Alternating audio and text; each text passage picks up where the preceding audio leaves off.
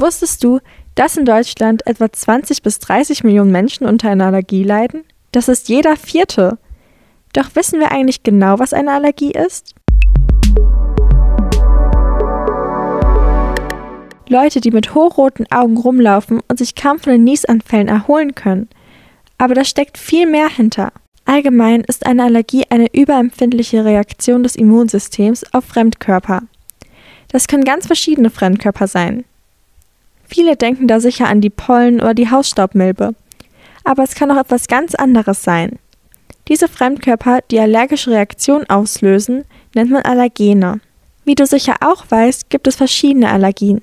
Manche sind gegen Hundehaare allergisch, andere gegen Katzen, andere wiederum gegen Erdnüsse oder irgendwelche Zusatzstoffe und so weiter. Die Liste scheint endlos zu sein.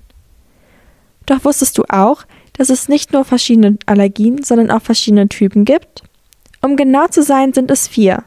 Den ersten Typ, den zweiten Typ, den dritten Typ und logischerweise den vierten Typ.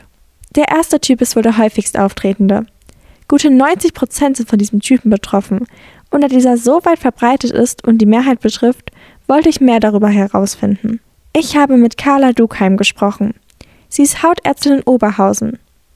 Während der Ausbildung zur Hautärztin beschäftigt man sich eben auch mit Allergien und wie diese zu testen oder auch zu behandeln sind. Aus diesem Grund war sie bei diesem Thema auch meine erste Ansprechpartnerin. Typ 1, das ist die sogenannte Soforttyp-Allergie. Ähm, das kennt man eigentlich äh, oder das kennen viele in Form von Heuschnupfen. Da ist es so, dass ähm, die Antikörper äh, im Blut vorhanden sind und dann dazu führen, dass sie an der Zelle andocken und ähm, aus der Zelle wird dann das sogenannte Histamin ausgeschüttet und macht dann die allergischen Symptome halt.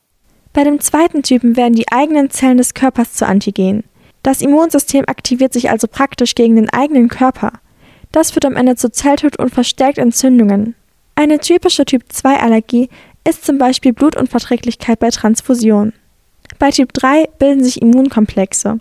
Das sind Komplexe aus Antigenen und Antikörpern und diese verteilen sich im Blutstrom, Letztendlich bleiben sie an Verzweigungen von Haut und Gelenken hängen und können zu heftigen Entzündungen führen. Typische Allergien sind zum Beispiel Gefäßentzündungen und Serumkrankheiten, was eine verzögerte Immunreaktion auf körperfremde Eiweiße ist. Zudem treten die Symptome bei Typ 3 erst nach Stunden oder sogar Tagen auf. Beide Typen treten eher seltener auf, aber Typ 4 hingegen ist wieder verbreiteter, weshalb auch hier Carla Dukheim wieder meine Ansprechpartnerin war. Das ist dann zum Beispiel die Nickelallergie, dass man dann Modeschmuck äh, nicht gut verträgt oder die Gürtelschnalle mal äh, dazu führt, dass Hautreaktionen dann ähm, entstehen. Tatsächlich kann jeder von uns eine Allergie haben.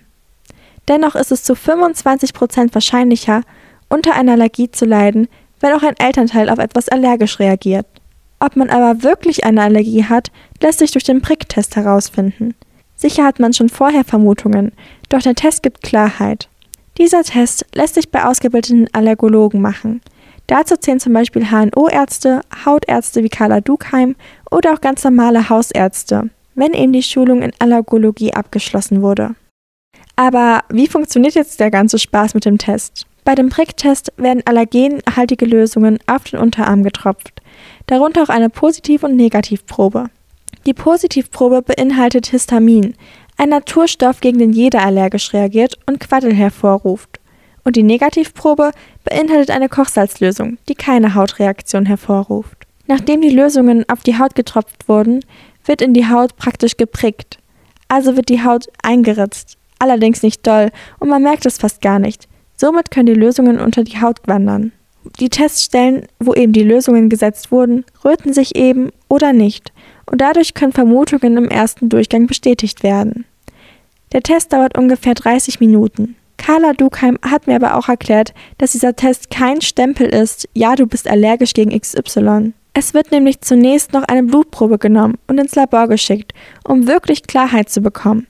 Danach weiß man erst, ob man wirklich eine Allergie hat, wogegen man allergisch reagiert und bekommt einen Allergiepass. Dieser Allergiepass listet die Allergien auf und wird von dem Allergiker getragen, so dass zum Beispiel Rettungskräfte wissen, wie mit dem Patienten umgegangen werden muss. Doch angenommen, ich habe tatsächlich eine Allergie. Wie genau gehe ich vor? Wie kann ich mich schützen? Und geht es auch irgendwie komplett weg? Eine Möglichkeit ist die Sensibilisierung. Das heißt, dass man in niedrigeren Dosierungen anfängt, dieses Allergen dem Körper zuzuführen, in steigender Dosierung. Da gibt es auch verschiedene Techniken. Entweder macht man das in einer Spritzentherapie vor der Saison oder ganzjährig. Es gibt mittlerweile aber auch Tabletten, die man einnehmen kann, so dass man das, diese Desensibilisierung ganz, ganz niedrig dosiert. Da muss man die Tablette aber jeden Tag über drei Jahre einnehmen. Das äh, wäre die Behandlung dieses Typ 1. Und die Behandlung bei Typ 4, also wenn wir eine Kontaktallergie haben, dann macht man das eigentlich in der Regel, indem man ähm, das äh, mit Cortisoncreme äh, behandelt, bis es eben dann auch abgeheilt ist. Und ähm, dann schaut man durch diesen Epikutantest, wogegen habe ich denn jetzt, ähm, worauf habe ich denn jetzt reagiert?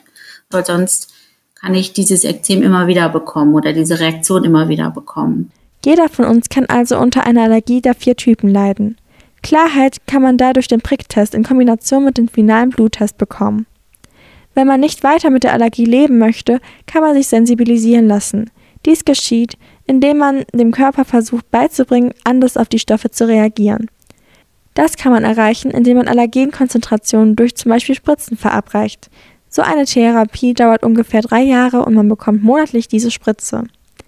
Es gibt allerdings auch Tabletten oder man versucht allgemein den Stoffen auszuweichen, was natürlich bei einer Polle ziemlich schwer ist.